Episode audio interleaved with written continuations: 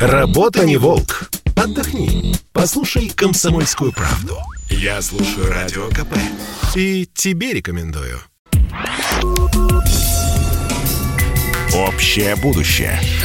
Проект о том, как наши решения влияют на будущее человечества и окружающий мир. Доброе утро, друзья! На радио «Комсомольская правда» программа «Общее будущее». Я Николай Николаев. Мы с вами живем в период глобальных перемен в технологиях, в общественных настроениях. И каждое событие, каждое решение, каждый общественный спор или диалог формирует наше общее будущее. И, конечно, каждому из нас интересно, а каким же оно будет. Сегодня у меня в гостях Алексей Мухин, директор Центра политической информации. Алексей Алексеевич, Слышите нас? Здравствуйте. Здравствуйте, да. Слышу. Приветствую. А, ну вот Добрый. ближайшее будущее человечества, судя по тем публикациям, которые сейчас идут, э, связано с новым штаммом коронавируса, омикроном. На данный момент случаи заражения им зарегистрированы в 80 странах мира, в том числе и в России уже более 25 случаев. И признано, что он распространяется гораздо быстрее, чем предыдущий, заражает больше людей. Э, в том числе, кстати, и вакцинированных. По данным ВОЗ, количество случаев удваивается каждые два Три дня.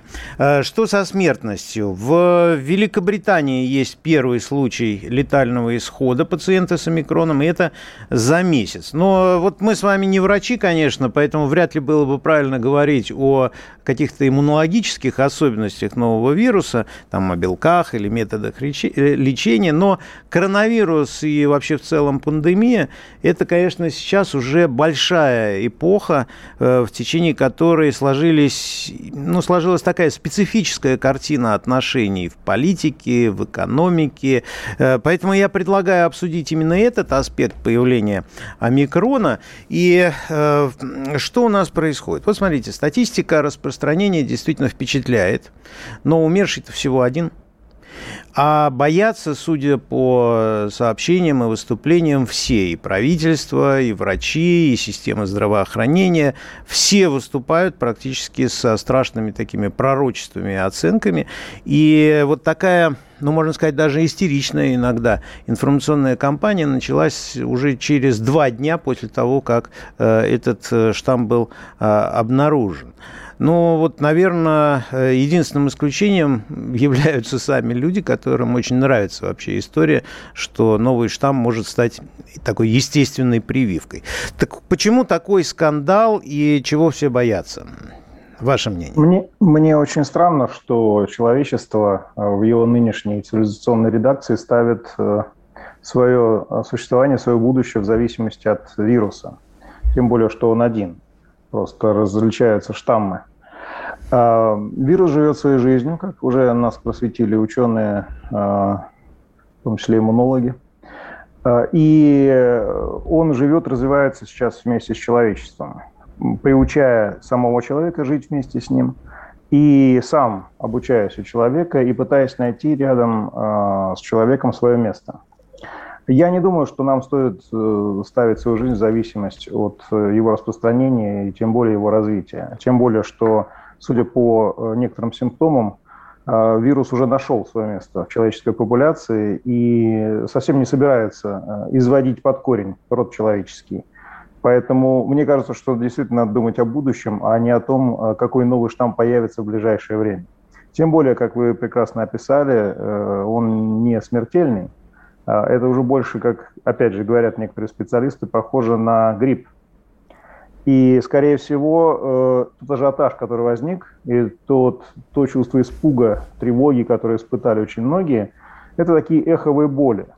Потому что, э, к сожалению, часть человечества думает, что вот вернется он в свое прежнее состояние, доковидное, и все у него будет хорошо. Это в корне неправильная э, точка зрения, на мой взгляд, она крайне вредная потому что смысл появления вируса был обучить человечество жить в большем согласии и с собой, и с природой.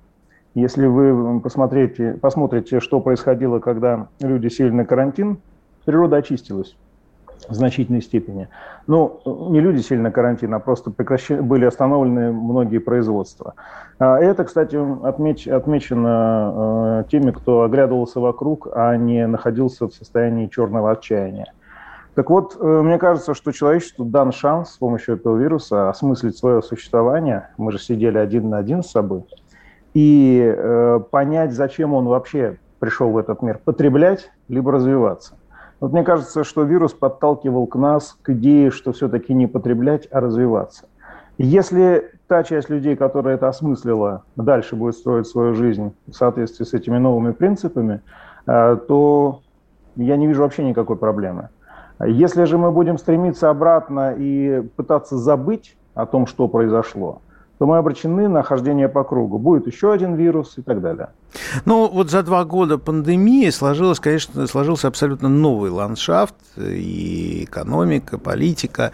Вот вы правильно говорите, развитие. Конечно, э, многие там, акторы, можно так сказать, они воспользовались этим. Появились новые рынки вакцин, лекарств, масок, санитайзеров, я не знаю. Развился огромный рынок доставки. Эм, это рынок интернета сотовой связи, есть рынок еще цифровых технологий, коммуникаций и так далее, и так далее. Я не знаю, есть ли вообще подобные подсчеты, но, э, честно говоря, даже страшно представить объем вот этих рынков, которые, новых рынков, которые появились в связи с пандемией. И, конечно, для каждого из таких рынок, рынков э, окончание пандемии это, ну, это беда. И вот появляется омикрон, который может все это закончить. Не кажется ли вам, что вот в этой связи э, вот такие, может быть, истеричные даже вопли относительно появления нового штамма, они, э, ну, в общем-то, подогреваются, может быть, искусственно, потому что пандемия-то, она выгодна. И тем более, повторюсь, за один месяц всего только один погибший. Кажется, кажется. Вернее, ну, конечно, не кажется, потому что тогда креститься бы надо, понадо бы. Э, нет, на самом деле, действительно, это большая, большой участок эм, новых видов бизнеса, э, хотя, на самом деле, если присмотреться, они совсем не новые. Все эти вещи были, э, конечно же, и до, до ковидный период. Другое дело, что они стали гипертрофированно развиваться благодаря тем условиям, которые, опять же, были созданы не самим вирусом, а человеком, который реагировал на э, пандемические вызовы и угрозы. Э, и здесь надо четко понимать, вернее, а что тут понимать? Тут просто надо смотреть на список Forbes и благосостояние, которое у некоторых выросло, а у некоторых катастрофически упало. Это говорит о том, что большой бизнес действительно очень хорошо и быстро адаптировался – и э, пресловутая разница в благосостоянии, она только выросла у людей. И это печальное, вот это одна из печальных последствий э, того, как человек среагировал на распространение вируса. Э, да, действительно, медицинские мощности оказались перегружены. Здравоохранение в тех странах, где оно существовало, оно среагировало более-менее адекватно и смогло адаптироваться под текущую ситуацию. В частности, Россия одна из этих стран – там, где здравоохранения в принципе не было, в тех же Соединенных Штатах Америки, ситуация катастрофическая. Там медицина. Чем здравоохранение отличается от медицины? Тем, что медицина лечит и, и ну, простите, э, не заинтересована в том, чтобы э, пациентов было меньше, а здравоохранение ставит ровно противоположные цели. Оно ставит профилактику превыше всего и э, ставит на то, что люди будут вести здоровый образ жизни. Мне кажется, вот это один из главных выводов, который мы должны сделать э, из-за во время э, начала сосуществования с новыми вирусами. А то, что в ближайшее будущее, скорее всего, появятся еще какие-то вирусы, в этом можно будет не сомневаться. Но э, вы вот так вот говорите, не сомневаться. Это связано прежде всего с новыми возможностями, которые были открыты, ну, в том числе и бизнесу. Или все-таки это естественная реакция, там, я не знаю, на изменение климата, или просто вот сложилось так? Это естественная реакция на изменение климата и те вызовы, которые перед человечеством ставит в том числе и планета. Вы, наверное, заметили, что произошло некоторое потепление – а это значит, что часть древних вирусов, которые находились в замороженном состоянии, сейчас вернутся на Землю для того, чтобы испытать человечество еще раз.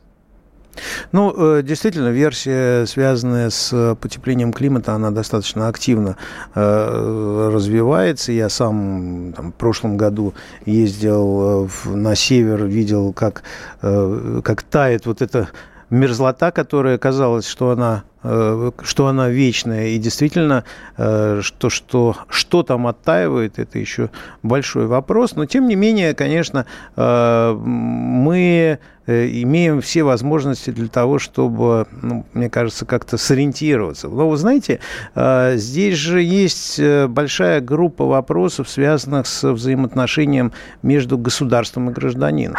То есть, если бизнес приспособился то э, государство на самом деле тоже приспособилось. И о многих элементах этой системы любое государство могло на самом деле только мечтать. Это практически полный цифровой и даже физический контроль за гражданами. Секретов у нас не осталось, даже медицинских. Э, абсолютный контроль перемещения, особенно между э, странами. Вот в этой связи омикрон – это угроза или новая возможность для государства. Давайте мы поговорим поговорим а, об этом, мы должны будем сейчас э, прерваться, но э, на, буквально на минуту, чтобы э, послушать рекламу. Но реально я вижу, что действительно слишком много интересов сталкивается вокруг вот этого, этой пандемии. И давайте обсудим интересы государства, повторюсь, сразу после рекламы. Общее будущее. Проект о том, как наши решения влияют на будущее человечества и окружающий мир. Доброе утро, друзья. В гостях у программы «Общее будущее» на радио «Комсомольская правда» э, Алексей Мухин, директор Центра политической информации, я Николай Николаев, и мы обсуждаем э, экономический, политический Э, ландшафт, который складывается вокруг появления нового штамма коронавируса, который назвали омикрон.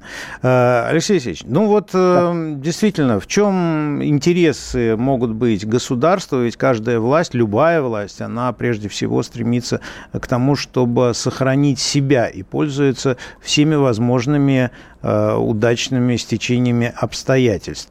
Вот омикрон – Э, мы видим, что прежде всего реагируют, вот так вот панически иногда э, реагирует государство, выступают политические деятели. Э, что этот омикрон для государств, для власти? Слушайте, давайте не будем уравнивать выступления политических деятелей с реакцией целых государств. Часто очень путают, что вот мне, мне в средствах массовой информации очень нравится, когда пишут там «Германия заявила», читаешь внимательнее, какой-то политик из Бундестага сделал заявление, и его приписали целой Германии. знаете, э, вот такая подмена понятий, мне кажется, нечестной по отношению к слушателям. Э, во-первых, эм, это во-первых. Во-вторых, эм, следует четко понимать, что на данном этапе конкурируют две модели э, развития. Первая модель развития – это национальное государство, которое оказалось достаточно более живучим, вернее, более живучим, чем рассчитывали глобалисты – и, собственно, глобализм как идея э, дальнейшей формы существования человечества. Вот э, реакция национальных государств была крайне характерной. Те, кто э, был достаточно сильным и до этого, они усилились, а те, кто э, э, испытывал очень серьезные криз... трудности в ходе текущего кризиса, ведь э, ковидный кризис, э, он один из этапов глобального кризиса, который имел вид э, финансового, который начался ну, условно в 1998 году и продолжается до сих пор, экономического кризиса, перепроизводства и так далее. Вот. И мне кажется, что ковидная реальность расставила очень многие точки над «и». Э, национальные модели государства, таких как Россия, Китай – мгновенно нашли новые формы э, развития и усиления собственных составных частей, в то время как многие страны просто не выдержали э, этого удара, и сейчас мы наблюдаем печальный э, процесс их такого распада и полураспада. Ну, это какие, например? То, что США, например. Те страны, которые казались сильными и очень консолидированными, у которых была какая-то идея, миссия, которую они несли, оказались, э, оказавшись перед лицом э, финансово-экономического кризиса и кризис идентичности, который, собственно, коронавирус принес в этот мир, они не выдержали этого. Они стали конфликтовать, их части стали конфликтовать друг с другом. Это, кстати, очень хорошо видно на примере некоторых европейских стран, э, которые с потерей суверенности не обрели никакой идентичности и находятся в крайне плачевном состоянии. Я имею в виду Украину, я имею в виду там, Прибалтику, и не хотел бы дальше называть. Процессы идут, и процессы, игнорировать эти процессы означает просто усугублять их. я думаю, что эм, э, по окончании этого кризиса окончательно будет сформирована э, такая идея глобализма, она, э, она оказалась более живучей тоже, э, как и национальное государство. И мы будем э, наблюдать противоборство и даже конкуренцию этих моделей, которые, безусловно, переплетаются в нашей жизни и в нашем сознании. А, это транснациональные какие-то отношения, которые мы называем глобализм, и национальные модели государства, которые мы эм, видим сейчас в виде национальных, даже консервативных институтов, э, совокупность которых, собственно, составляет это национальное государство. Пример России и Китай. Как результат, э, вполне естественно, вместо одного центра, который был в доковидный период влияния, я имею в виду США, оказалось целых три. Россия, Китай и те же Соединенные Штаты Америки. Хотя США находится, как я подчеркну еще раз, в стадии распада. Э, я не имею в виду сейчас географический либо политический распад, я имею в виду распад экзистенциальный. И, кстати, то, что э, некоторые, да многие э, американские политики обвиняют в том, что угасающей империей является Россия, эм, как раз и косвенно подчеркивает, что они прекрасно понимают, что происходит, и пытаются перевести, отвлечь, вернее, на негодный объект. То есть пытаются представить э, национальные модели, которые предложили Россия и Китай, в качестве неполноценных и уже угасающих. Хотя на самом деле все ровно наоборот состоит. Э, национальная модель, предложенная Россией и Китаем, является достаточно перспективной и конкурентоспособной. А вот модель, которую представляют США, не сработала. И мы сейчас, это, по сути, наблюдаем, э, эту истерику мы наблюдаем воочию. Но не, не кажется ли вам, что э, вот как идея глобализма, она за эту пандемию, она несколько ну, видоизменилась? У нас раньше было представление о э, глобализме как о неком стирании границ, да, там, э, стирании национальных каких-то э, особенностей. А тут получилось так, что наоборот, границы были усилены, а вот влияние на ситуацию внутри, я имею в виду там, управление населением, э, да, диктовка того, что нужно предпринимать в связи с пандемией, это только усилилось и стало еще более централизованно благодаря вот таким вот действиям э, ВОЗ. И у меня иногда складывается впечатление, что э, вот такая истерия, которая происходит с микроном, это в том числе такое оттачивание новой модели глобализма?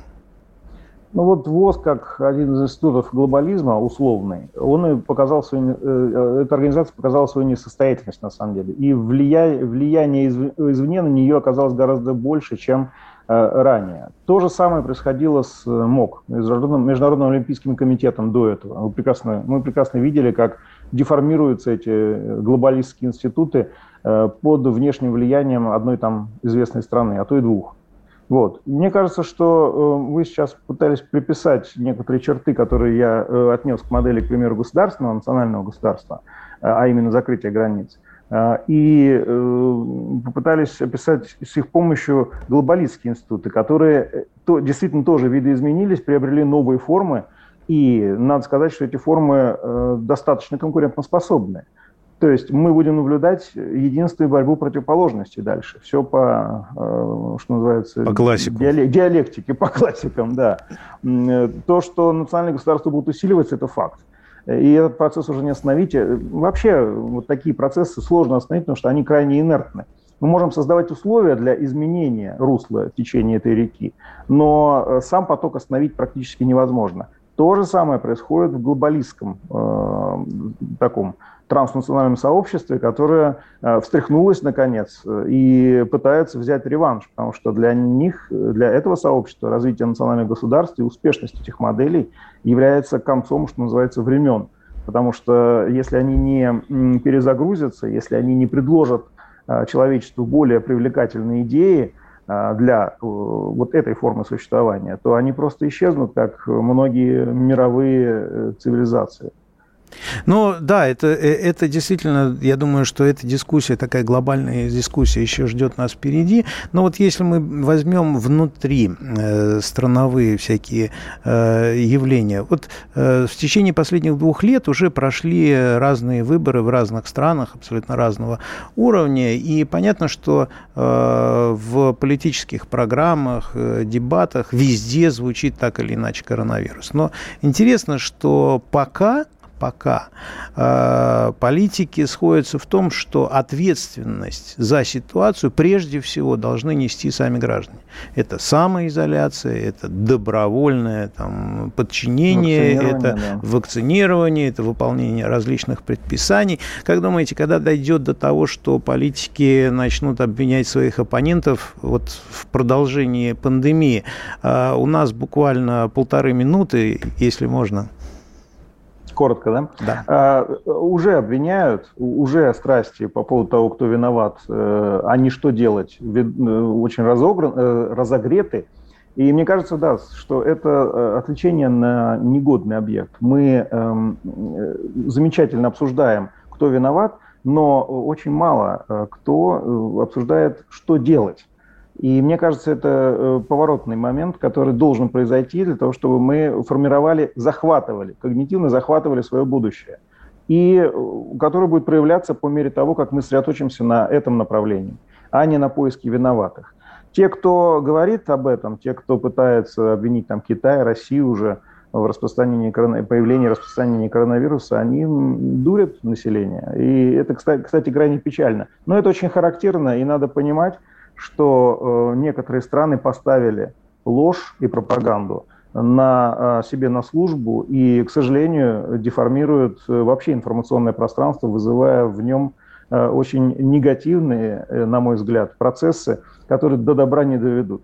Отвлечение на негодный объект и ложные цели – это главная беда нынешнего здания человеческой цивилизации – надо э, понять, что происходит и что нам делать. Ну что ж, спасибо большое. Мы постарались как раз э, продвинуться в этом, э, в понимании.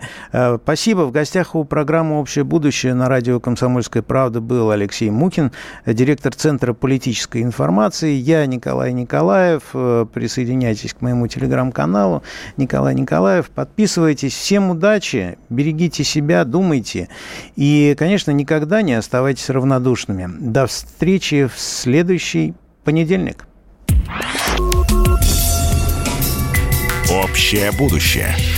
Проект о том, как наши решения влияют на будущее человечества и окружающий мир.